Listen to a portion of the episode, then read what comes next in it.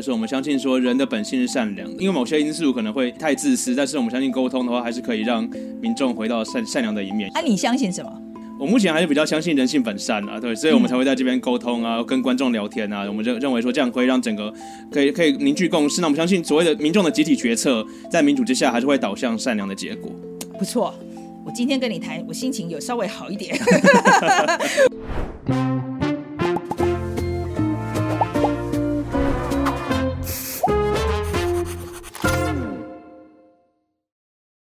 嘿，大家好，我是范志飞，我是奥斯陆。哎，欢迎来到今天的匪夷所思啊！那今天进行的是阿姨想知道，阿姨今天想知道什么？阿姨想要知道民调到底能不能信啦。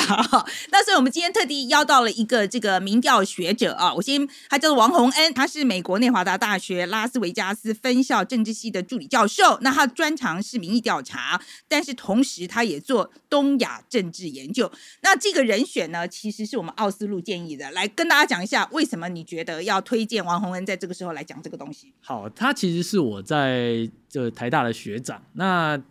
很多年以来我都一直看他关于民调的各种研究跟一些很有趣的一些小故事。大家如果有兴趣的话，可以去网络上搜寻他的那个名字。那扣掉那些唱歌的部分，那剩下的就是他写民调的文章，都蛮有趣的。那最近因为选举要到了哈，然后我觉得台湾现在到年底之前，大概每个礼拜都有公布各式各样的民调，从你觉得老公会打过来啊，到你觉得桃园或是新北或是台北谁会选上啊，这种民调很多。那这些东西数字有时候真真假假，有的是跟你圆饼图的，给你折线图。嗯，我会很想知道说，就是以一个专业的民调学者，他能不能够告诉大家说，什么样的民调是比较可信的，什么样的民调是比较能够信赖的？那我觉得这个东西很有趣，所以想要跟大家来分享这样的内容。这样，嗯，那对我自己来讲，当然是我其实对于民调啊，到能不能信这件事情，我已经长久以来有非常大的怀疑啊。因为当真真的在美国这二零一六跟二零二零这两次总统大选，我觉得基本上民调公司都出了大包，OK，所以我很想要知道，比如说这个它到底是出了什么问题？那有没有办法修正啊？还是我们干脆就把民调丢掉算了？OK，OK，这是第一个。那第二个是我真的觉得王洪恩的这背景非常的有趣，因为。呃，我在美国的时候看很多这个用用民调来做这个政治的分析，看非常非常多。但是像他这样用西方的研究方法来看台湾的或是两岸的政情很少，而且他真的非常有观点。所以今天我们就来看看王洪恩是怎么说的。各位观众朋友，大家好。我们运气非常好，因为听说明天你就回美国了。对，明天晚上的飞机，我们刚好还抓得到你，不错。好，哎，我我在看你那个那个经历的时候，我觉得非常的，我想大家一定会有共同的疑问哈，就是先先讲一下，你当初大学念的是电机，对不对？对，台大电机。那为什么转去念研究政治？呃，基本上是因为我在念电机系的时候，就是电机系主要是在研究说，一个是写程式，那一个是做晶片嘛。那我看就是写程式、做晶片，看一看就觉得说。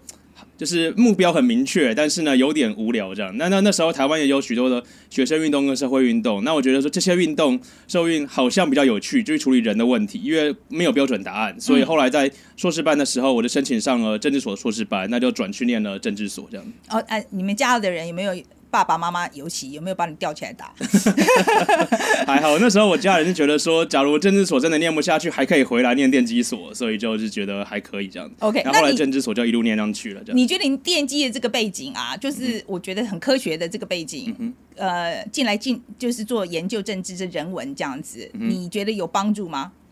其实还蛮有帮助的，因为现在做政治学的研究，大部分会需要大量的演算法或大量的运算。例如说，我们要去抓网络的资料啊，抓民调的资料做统计分析。所以这些电机系以前在做写程式的训练，有帮蛮帮助我现在做政治系研究蛮多的。OK，好，那所以我们现在就来看看啊，说说实在，我为了要访问你嘛，哈，其实就有去看了一些你以前写的文章，这样子，然后。我觉得你的专长，它就是用别人做的民调来做分析。你自己也做民调吗？对，我自己也做蛮多民调的。好，我们待会会谈谈就是这个民调怎么做的部分。但是我们先谈谈你的文章哈。嗯。我看你的文章哈，哎，说实在，我是跳过那些数学公式啊，我直接去看结论，我看不大懂那个数学的部分。但是我觉得，呃，你虽然是用数学公式去看的哦，但是我我觉得跟我的直觉其实蛮像的。比如说有一篇文章，你就在讲说国际挺台民意的这个心理基础，你是在说你要去看这五十个国家。基本上是分成两大群，那像是日本、南韩、澳洲，那这群国家就是应该可以视为蔡英文或是美国提到的理念相近的联盟哈。那我觉得我就把它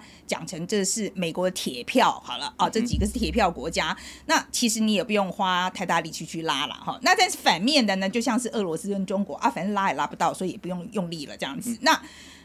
我觉得比较有趣的是第二群，就是所谓的中间选民了哈。那我觉得你跟大家讲一讲这些中间选民有哪些国家，那我们应该去认真拉票的有哪些国家？为什么？我们会以以为说所谓的中美对抗就是一个轴线，你要么支持美国，要么支持中国。可是呢，就是在这个民调中，我们发现说这些国家的民众呢，他们喜欢美国。但同时呢，他们也喜欢中国，他们并没有理由说，因为我喜欢美国就要讨厌中国，或因为我喜欢中国就要讨厌美国。那所以这群人呢，他们就这群国家，他们就处于在中美的中间的位置，那可能变成中美都要争取的对象。嗯，对。那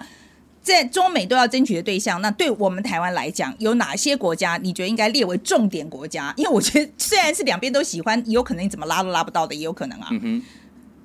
我觉得说，呃，从从以台湾的角度来说，一个比较可能的方向就是之前在呃在前几年有蛮盛大的一个网络行动，叫做。呃，奶茶联盟，对，那这些那这些国家的许多人民呢，他们也意识到了说，中国对他们的民间或对他们的企业可能有蛮大的影响力。那这些那可能就包括泰国或越南或菲律宾这些地方的民众。这些地方的民众呢，他们过去可能对中国并不反感，因为他们个国家跟中国有非常多的贸易往来或是政治上的往来。可是他们最近有慢慢的发现说，中国的影响力越来越大，似乎影响到他们的日常生活。那像举例来说，在泰国有有有湄公河的争议，那在菲律宾有南海的争议。在越南有南海的争议，所以这些国家的人民呢，他们可能会开始意识到所谓的中国因素。在这些国家扮演的角色。那我想，台湾跟这些国家在民间上的交流，也许可以加强，那也许可以进一步可以争取到这些国家的一些友谊或或协助。那另外一个哈，他是你有讲到说，应该是同一篇文章，你有讲到说，台湾人在疫情下面啊，常常觉得这个政府该做的三件事，这是也是看民调看出来的，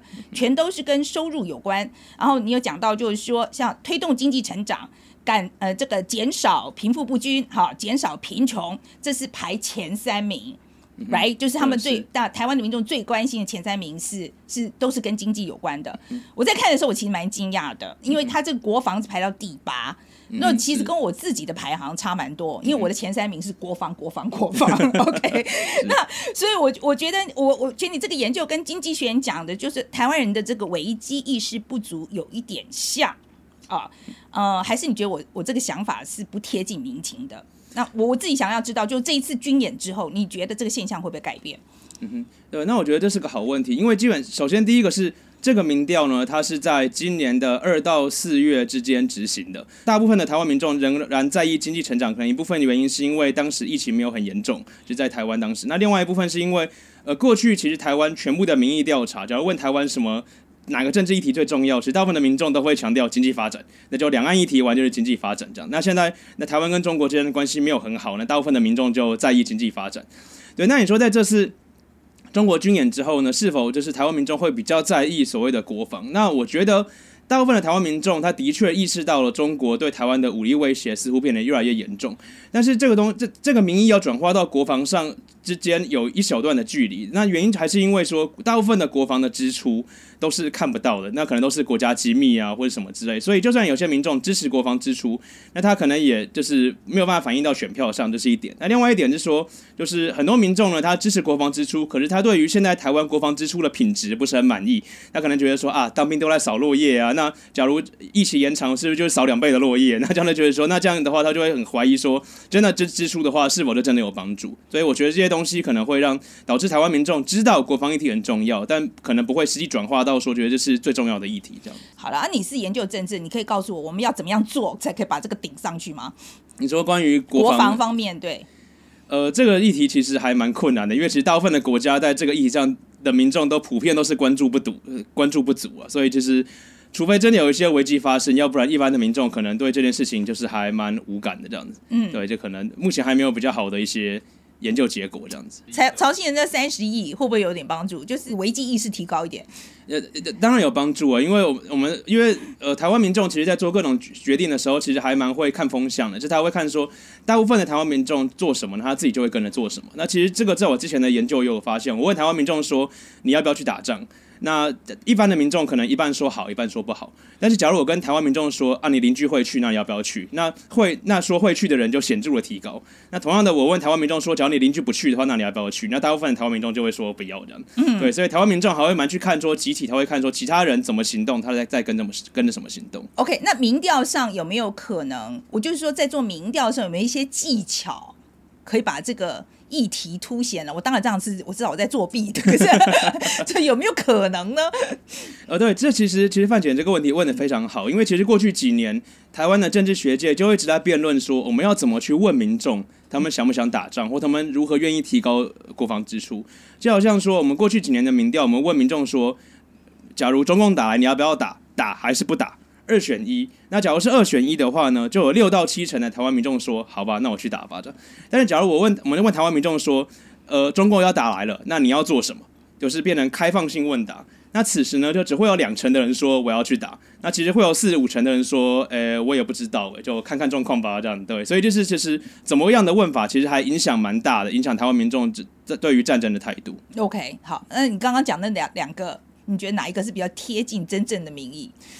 呃那，两个我觉得 scenario，我觉得真正的民意应该是处于中间吧，因为就是因为所谓的战争，现在的战争形态已经改变了，不是说我们所有人都跑到前线去就可以打赢或就打不赢，那其实到最后还是取决于说上面呃军队上面是怎么调度的，所以我觉得大部分的民众可能一开始他可能真的不太知道说战争爆发的那一刻。在当下他要做什么？但假如有一些上级的指示或那些指示是有效的指示的话，那我想大部分的台湾民众还是会去跟着做。那就好像现在防疫，政府有一些政策，那可能民众有一些满意，有些讨论，但大部分的民众还是会依循政府的政策这样。OK，好，那所以这个另外一篇文章是讲美军护台的这个民意基础，哈对是。那我我还是把数学公式的部分跳到了哈，好那直接看结论。然后你说这个拜登护台言论在美国哈，它是有跨党派基础，那大多数美国民众是赞成对中强硬的哈。对。那你这这在四月底的这个 Pew 呃 Pew Research 对不对对所释出的这个美国民调资料中，他美国民众对于中国的反感是来到史上新高，这是高达百分之七十八啊，甚至比中国发生天安门大屠杀的时候还要高。其实这个是让我有一点吓到，哇，就是说这个事情比天安门大屠杀还要严重这样。而且呢，有高达百分之七十八的人是觉得中国跟台湾之间的关系是一个严重或者是非常严重的问题。可是呢，你接下来就马上马上又讲，他就是你比较了三组不同的数字，还是可以看出那个差异啊。就是说，八成的美国民众讨厌中国，五成觉得应该要对中国强硬，但是只有四成支持派兵协防台湾。对，OK，好，我现在想要知道这个差距为什么？嗯哼。好，这个问题很好。那基本上是分成两个部分，你是不是每一次人家问都会说你这个问题问的很好？是可能在教书的习惯这样，对一定要先讲这个这样。好，好，对，那基本上呢，一部分的美国人他仍然认为说，多跟中国接触可能会改善中国的态度。那假如是你直接派兵协防，那就等于说是撕破脸了。对，所以有一些美国人还是认为说，应该要多接触、多交流，那才有可能让中国的态度改变，才有可能促进中国的民主化。对，那另外一部分的人的话，他可能美国人可能就是单纯反对战争，他可能认为说各种形式的战争都不好。那这个这跟之前的越战的经验有关，他们可能认为越战，那到后来的伊拉克战争都显示说，真的派兵可能效果没有很好。那最后一部分的民众呢，他就会认为说，他们会观察之前的乌俄战争的经验，他们认为说，假如美国不真的派兵，而是单纯提供武器的话，也许仍然能够提供一定程度的协助。那他们认为说，也许这种程度的协助就已经够了。嗯对，所以总之这三群人加起来，我们才会看到这样的一个 gap，就是支持派兵的跟对中国反感的这样。所以以你对美国的了解，你觉得在台湾现在应该要做什么？上个礼拜呢，有一个智库叫做 Mo- Morning Consult 才释出一个最新的资料，他去询问两千个美国民众呢，台湾在哪里？就给他美台美国人看一个台湾地图，那大概有三成的人呢可以点出台湾在哪里，那有七成的美国人呢点不出台湾在哪里，他可能要乱点一通，点到日本啊，点到澳洲啊这样。但是我们后续分析发现呢，只要可以点出台湾在哪里的美国人呢，平均而言就会更支持台湾的的各项政策，包括派兵啊，包括派武器啊，包括经济制裁中国。那假如点不出台湾在哪里的美国民众呢，也就会比较。就是比较那没有那么支持台湾这样子，所以我觉得说，就是假如可以让美国民众对台湾有更进一步的认识的话，那也许就会让美国有更多对台湾友善的政策。那我觉得接下来是一个我觉得是有趣的啊，比较有趣的。刚刚都是硬邦邦的政治哈，那我是觉得这个观察很很好玩。你因为你讲说那个伊拉马斯克啊，就是那个 Tesla 那个那个马斯克啊，他当初如果买了推特，可能就会显著影响到台湾的国防外交。嗯哼。你可不可以跟大家解释一下，你这个这个结论怎么推出来的？呃，目前台湾跟大部分的国家还没有邦交，所以蔡英文总统他其实不能实质的访问各个呃对台湾友好的国家。那所以推特呢就成为台湾在推动。所谓的呃外交上一个非常重要的一个策略，那我们可能会看到说，蔡英文呢可能就直接回某一个日回日本首相、回美国总统的文章，或者是直接感谢各个国家，透过推特。那那在目前的推特的政策上呢是没有办法去禁止蔡英文总统去做这些事情的。对，那一旦伊 m 马斯克收购了推特，因为我们都知道伊 m 马斯克他在中国有非常重的投资，那所以只要中国直接要求伊 m 马斯克要遵守中国的法规，那就包含了一中原则。那只要那这一中原则是否会影响到推特，就变得不得而知。就是我们不知道会不会真的有影响，对，所以就变成一个问号。那就从一个可能平安的状态变成一个有问号的状态，这样子。嗯，可是因为马斯克如果说连，比如说像川普那种言论都可以接受的话，为什么蔡总统这个会是个问题？就他，你觉得他真的是因为有可能中国抗议的关系，他就真的会用推特的这个方式？因为他不是一直要求，就是说推特这个不要介入嘛，就是严格扮演这个平台的角色就好了。对，是这这这这是这是当然，伊隆马斯克他一直推崇所谓的言论自由，但是同时也有一些在中国的新闻爆出来说，当当特斯拉在中国遇到一些呃路况的问题，或是一些有人可能因为搭特斯拉的车然后过世的时候，那伊隆马斯克的公关团队其实有曾经有去跟中国接触，希望可以删除这些言论，所以我们会认为说，伊隆马斯克在言论自由上，也许他很重视的是美国跟美国使用者的言论自由，但在他是否关注了全人类的言论自由，这可能就是另外一回事。这样子，嗯，我觉得你这个分析不错，我觉得嗯蛮符合这个马斯克的这个个性啊。他显那个目前来讲，大家在这个媒体上显出来的个性，我觉得还蛮有道理的。好了，那在。另外有一篇文章哈，是讲到这个呃中国的这个民族主义啊哈，那你有提到就是说呃在中国的这个公民骄傲骄傲程度啊，是从两千零九年这个高峰之后就逐年下降，到两千零九年呢是的，在两千零九年的时候有七成是觉得非常骄傲的啊，我们讲中国中国人对中国感到非常骄傲这样子，但是到二零一五年的时候剩四成不到哈，那。呃，我其实说实在，我必须要讲，我看到的时候蛮蛮惊讶的。啊后来仔细一看，哦，原来是只算到二零一五年这样子哈。我现在想就觉得，在这个有关于这个中国人对中国的这个骄傲的程度，在习近平上来之后，他这个骄傲程度，我们有没有新的比较新的资讯啊？来看啊，有没有量化的这个资讯？嗯。呃，其实呃，刚才范姐所提到的那篇研究呢，是说中国民众对呃身为中国人的骄傲程度有下降。那他们其实所谓的下降是从非常骄傲变成普通骄傲，所以他们还是觉得身为中国人是很骄傲，对，还是很骄傲，只是没有像二零零九年刚办完北京奥运那样非常极端的骄傲这样子。那那那篇研究也有显示说呢，大部分会有这样的改变，主要是世代交替，就是老一辈的中国人，那可能跟着呃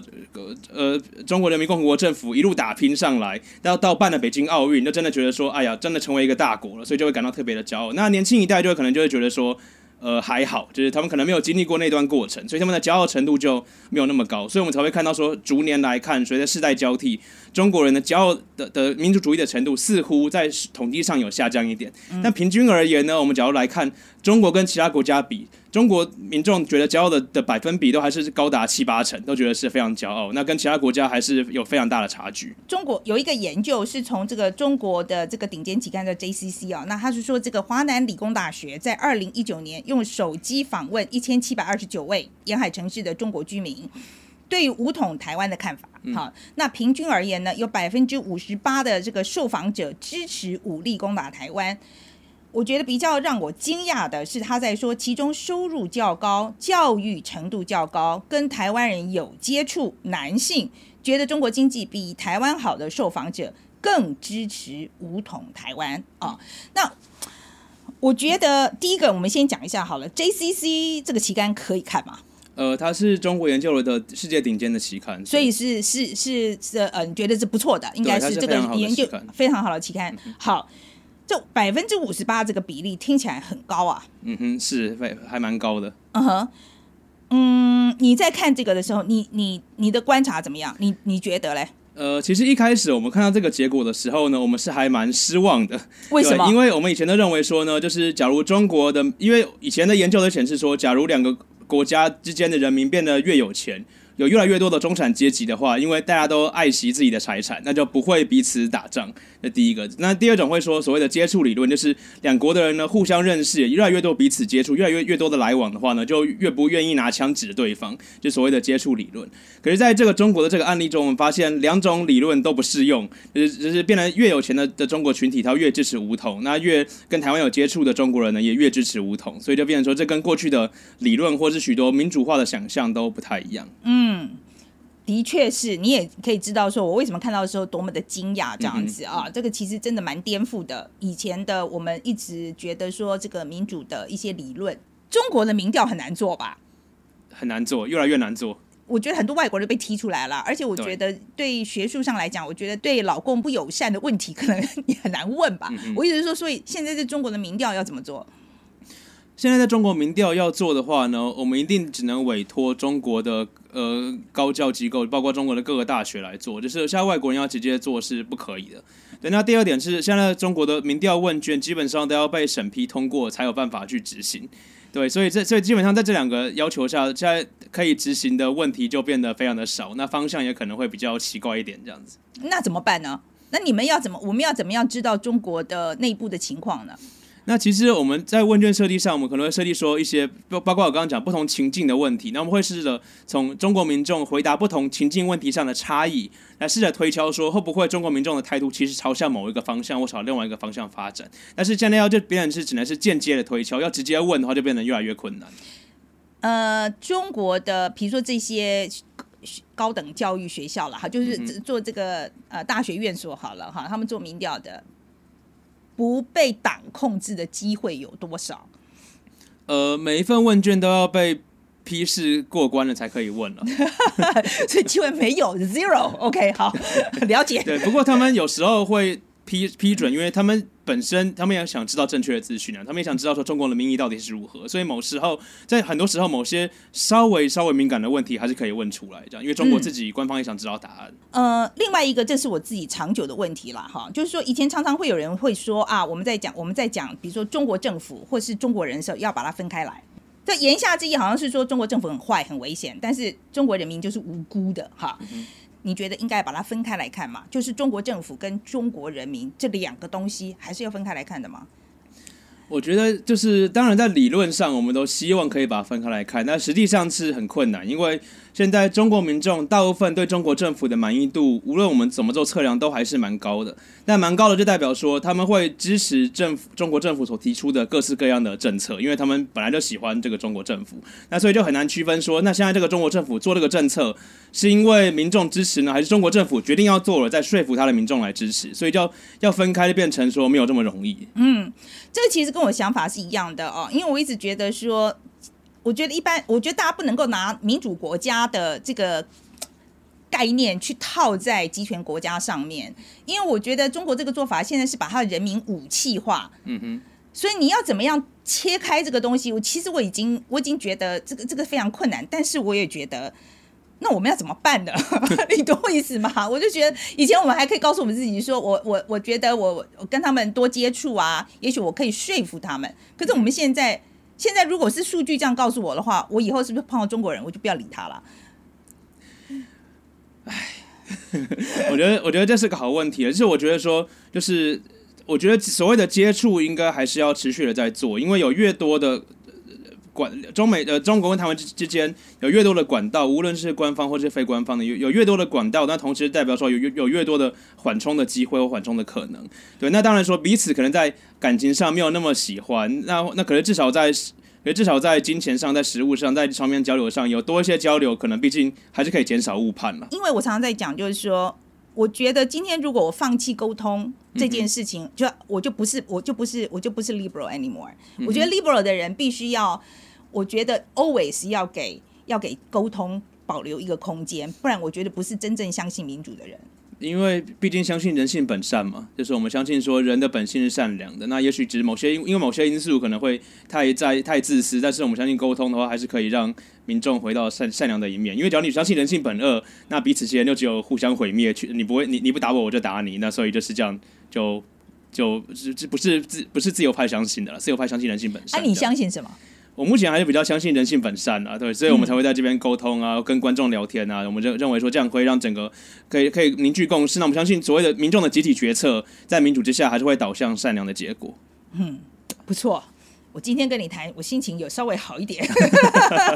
我我常常就非常担心啊，我是说真的，因为现在尤其是我觉得，尤其现在社会非常极化嘛。嗯哼。这是我们的其中一位，我们其中一位 producer 提供的问题，我就问的非常的好。他就是说，你自己是在做研究的啊，然后这个数据的，比如说这个 gather 的时间啊，就是呃收集资讯的时间，或者是分析，其实都需要时间的。但是现在社会真的非常的极化，你有时候会不会觉得很 frustrated？会不会觉得很挫折？呃，挫折的话，当然是一定会了，但是基本上就是。我们在做这些分析的时候，我们都会看出这些分析最后会导致什么样子的政策，或者是会导致什么样的一个政策产出，或者政府会做出什么样的决策。那我们会说，就是也许某些人的言论会很极端，但在民主选举之下。两个极端的人会互相抵消，他们的选票会互相抵消。那我们会相信，至少在民主选举的程序之下，假如假如是言论是自由的，那最后呢得到的那个结果也会是比较中庸的，比较没有那么极端的这样。那我们也相信说，在民主制度这样，那这个投票结果至少会是好的这样。那就在讲到我我我觉得我们新闻记者常常会被要求，就是说你这个立场啊，不能够影响到你的报道。那我也想要知道，你民调学者来讲，这个部分也很重要。对，所以你怎么样提醒你自己呢？其实我都会去划划看各个新闻的留言板，看看就是各种不同极端的意见。那看完之后呢，那可以试着去了解说，不同的人他整个会讲出这段话、骂出这段话的逻辑是什么，那再把这些。不同的逻辑一起带到了民调结果，所以我在分析的时候就会考虑说，他回答这个答案的时候，他是基于什么样的心境来回答这个答案？嗯，呃，我们刚刚有讲到很多都是中国的民族主义嘛，哈，那其实我觉得在台湾，嗯，也有很多啊，对，是，其实很多吧，哈，也是很多吧。然后我很多人会觉得说这是给对岸刺激出来的，嗯哼，哦。嗯，我觉得有可能了啊。但是我前我们前两天访问前呃这个参谋总长李喜明，那他认为台湾一直喊啊你不敢打啦这种话是很危险的，你同意吗？呃，我觉得没有必要跟对岸一直喊说啊你不敢打你不敢打了，就我觉得这种刺激是没有必要的了。对，那当然可能会很多人讲说啊这种讲法只是为了只是为了就是安内，只是为了让我们自己安心。可是我是觉得说这种话是。不是很有必要的这样，因为没有必要增加就是中国的民意压力啊，所以我就觉得没有必要这样讲话。嗯，啊，你的观察，我们的我们的政府有没有在炒作这个东西？就是说，这个台湾的现在这个民族主义的口号越喊越越多这样子，而且我觉得甚至有些时候是反映在你对外的态度上面是已经反映出来了。嗯哼，OK，那我不知道很多人会说民进党是刻意在炒作这个东西，所以我不知道你们民调学者来看的话，有没有在做这个事情？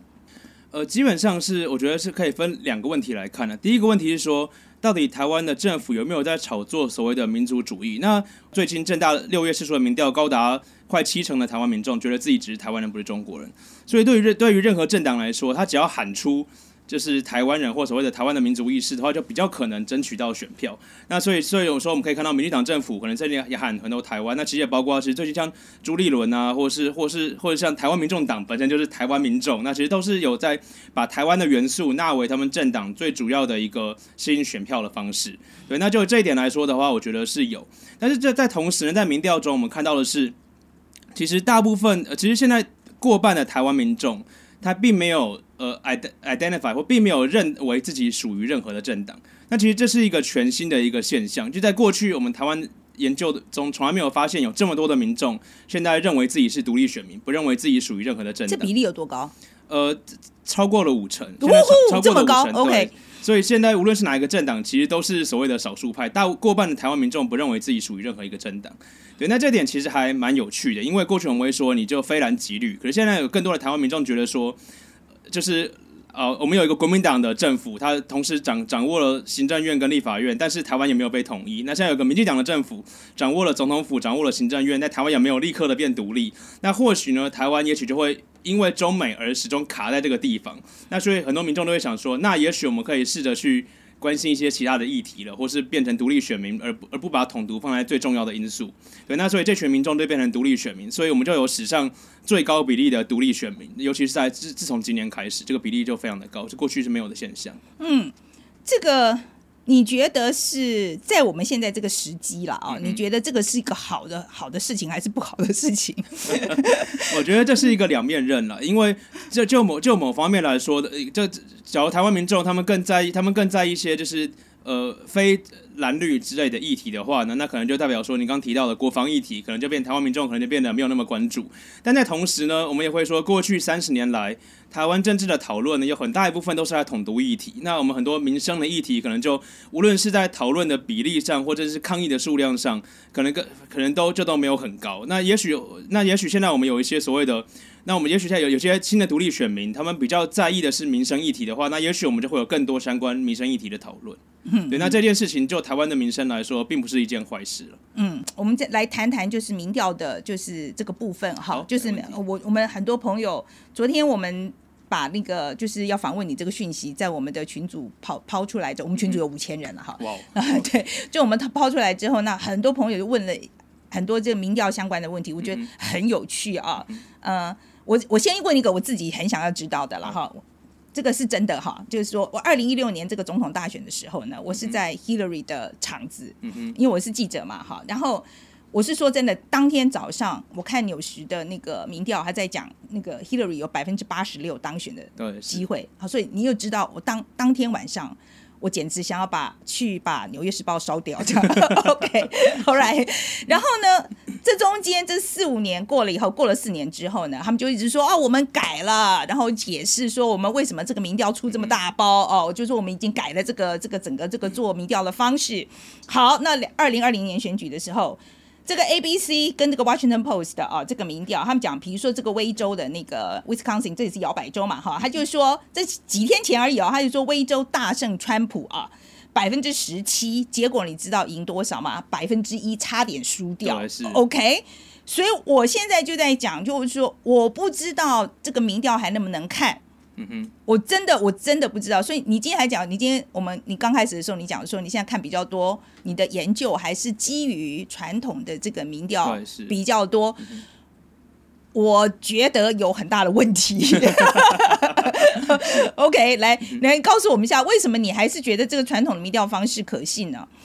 呃，因为其实基本上，呃，大部分就是什么所谓的有底牌的民调结果，那包括是总统的选举，那或者是像最近在 Nature 有一篇文章是研究说，民调到底可问说，呃，民众打疫苗的比例到底有多，民调问的有多准？那其实大部分的结果都还是显示说，传统的电话民调还是相较于所谓的网络大数据更为准确一些。对，这所以你们的结论是这样，呃，你们目果你们学校果然蛮保守的。就 说目前我们手上有的证据的话，大概是这样子。所以你们会不会啊？比如说像你知道那个 Ann Seltzer 吧？嗯哼 Ann Seltzer 就是 Iowa 那个嘛，哈，嗯他因为他他很准啊，尤其是看川普的那个选情啊，他真的非常准，而且他两次都很准。嗯哼 OK，那他有讲到，就是说，他说，他就是说，那个，比如说，你不能够呃，上次的数据这一次不能用了，所以一定要及时。嗯嗯，好，这你同意吗？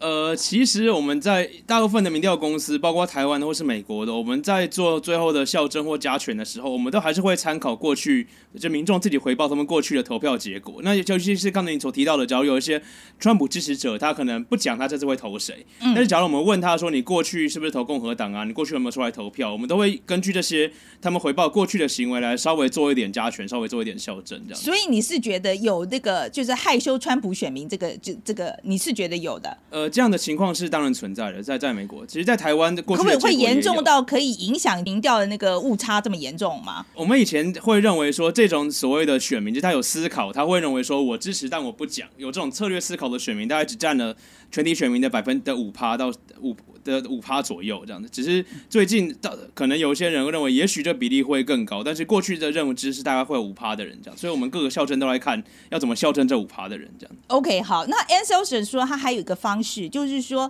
他其实是会打电话去问他自己的一些庄脚，我意思就是说他其实在当地是有一些人脉的，嗯哼，啊，那。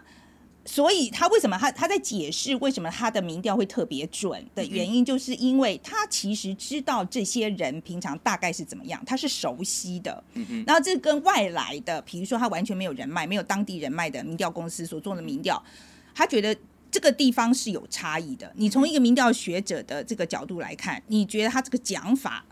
有没有道理？呃，他这个讲法当然是有道理的，因为我们过去我们在做民调分析的时候，都是哎随机找个电话，然后打电话问他要支持谁，可他可能说 A 或 B 或是都不支持。可是我们也知道说，我们人的社会本来是处在一个社会网络之中，你有很多亲朋好友，那他们的决定就会影响你的决定。那所以说就是，所以就当你打电话给一些庄脚或打电话给一些当地人士的时候，他们的风向可能就会影响到许多未决定选民的风向。嗯，那事实上这也出现在二零一六年，我们发现说。我们本来以为二零一六年的的民调呢，失误是每个每个州是彼此独立的，但后来发现比不是，我们发现整个铁锈带的州，他们都是朝同一个方向的有有有偏误。那我们才发现说，原来是因为这些州的人民他们彼此有连结，工人们跟工人们有连结，那小的制造业跟小的制造业有连结，所以当他们在做投票决策的时候，他们彼会共同往某一个方向前进，那才会造才会造成二零一六年集体的大失准。所以说，我们的确在民调，我们会现在会开始尽量修正说，后看可不可以靠透过民众的社会网络来进一步加强民调的准确度。那为什么社群媒体不能用了？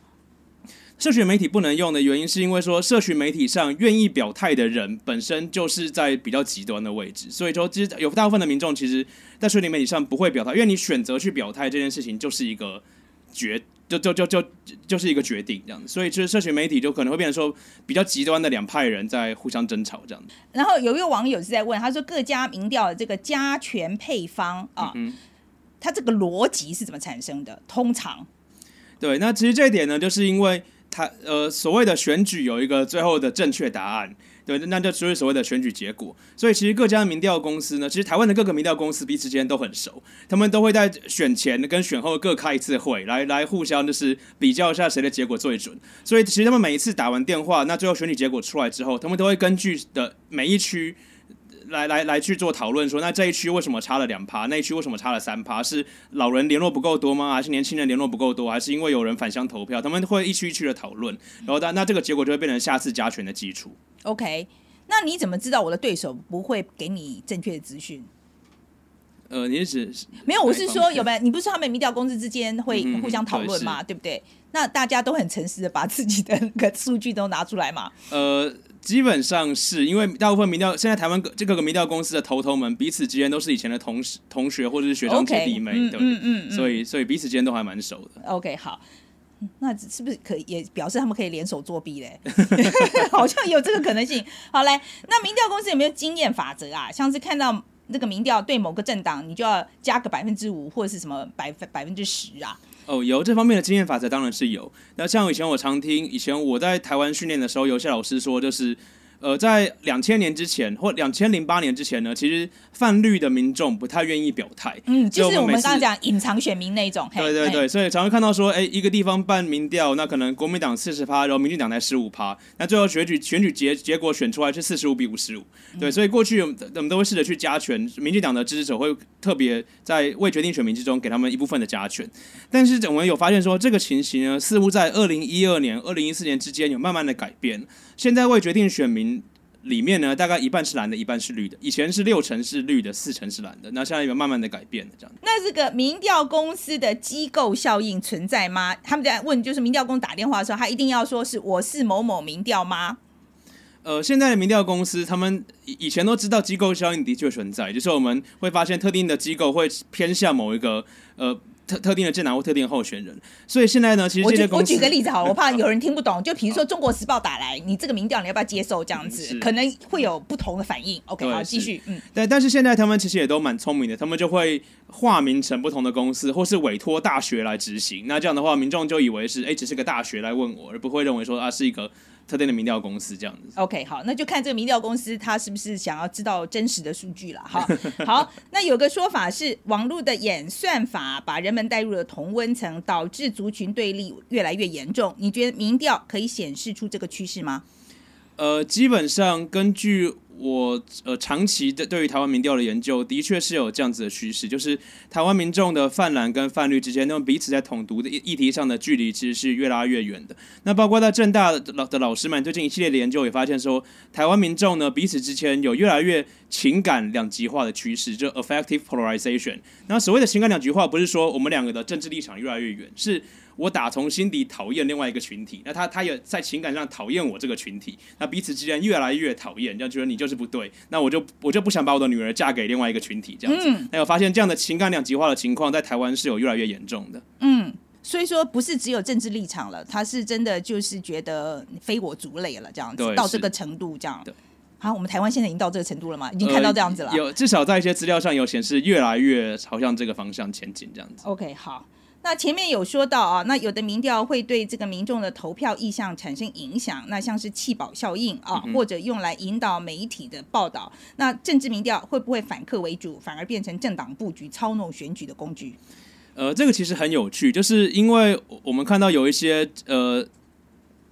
我想看要怎么讲，就是各个政治人物他们都会试出了民调，那我们有时候会去比对说，政治人物试出了民调跟他们在其他地方试出所谓的真正数字的民调，那其实数字上都会有一点不一样，所以的确呢，政治人物会试着透过民调来作为一个操弄选举的工具，这是一方面，但另外一方面呢，我们也却发现说，民众似乎在没有真的那么容易被这些民调数字给操弄，因为毕竟每个人都只有一票，所以他要投谁，大其实绝大多数的人其实不太会被影响。那像我之前就有分析说，上一次的台北市长选举，那那次选举就是柯文哲跟呃丁丁手中非常非常的接近，那可是我们却发现说，那那那就是姚文智的支持者呢，没有因此就去转投哪一位候选人。事实上，我们发现，在台台北市长选举，所有的民众几乎都没有转投给其他人，就算那次选举是非常激烈的选举，所以我们就发现说，所谓的弃保效应，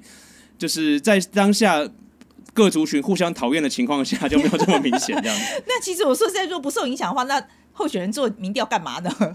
就他们就还是要做嘛，就好像说你你跑跑摊有没有效果不知道，但是你一定要去。那是呃矿泉水一定要送，那旗子一定要插，就是一定要。看看那个矿泉水受不受欢迎，做一个这个民调好了。啊。好了，那你跟大家推荐一下好了。如果真的在看民调的时候，你觉得给大家一些心法好了，就是说这个民调能不能看？我觉得这个也是给大家一点呃教育了啊，就是说你看到民调应该注意什么好了。我觉得民调可以注意的几个点，第一个点就是说，这个民调公司它必须要已经营运够久，它是要长期且定期的在执行民调，因为它可以代表说，第一个它我们可以看到过去的答案到底准不准，跟选举结果来比。那第二个是它长期有在执行的话呢，它的本身的访员也会是比较专业的访员，所以它比较可以问到民众真实的民意，它不是随便去找一些年轻人，然后随便打电话就得到一个数字，然后就开始报告了这样。所以我觉得第一个就是要确定说，这民调公司本身的。呃，他们的声望到底好不好？那第二点当然也可以看的，就是所谓民调公司他们背后的组成，那可能包括他们的董事会啊之类的。但是董事会的成员是哪些人？那第三个我觉得可以看的是，其实各个民调公司它都会试出他们的受访者的政党。被的组成是哪些？那其实我们可以可以从民调公司的释释出的这些背景资料，包括受访者的的政党组成、受访者的性别组成，来大致猜到说这个民调可能比较会偏向哪一个方向。那我们心里会有一个底。对，那我觉得只要可以让不只看那个表面那个数字，而可以多看一些民调公司本身的背景，它执行的时间，它执行了多少人，那也许我觉得会比较对民调数字会有比较正确的一个认知跟理解。这样。好了，今天真的非常，真是醍醐灌顶了哈，是真的，真的非常的感谢洪恩啊！你多久回来台湾一次？我大概一到两年才会回来一次，因为现在有疫情这样。好了，没关系了，下次跟你视讯了哈。好没问题那今天真的非常谢谢洪恩。好，谢谢。